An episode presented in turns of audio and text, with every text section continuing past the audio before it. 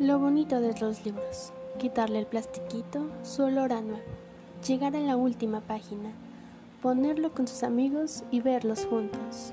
Yo leeré algunos libros para ti, así que si quieres que lea un libro en particular, no olvides ponerlo en los comentarios, así podemos leer tu libro favorito.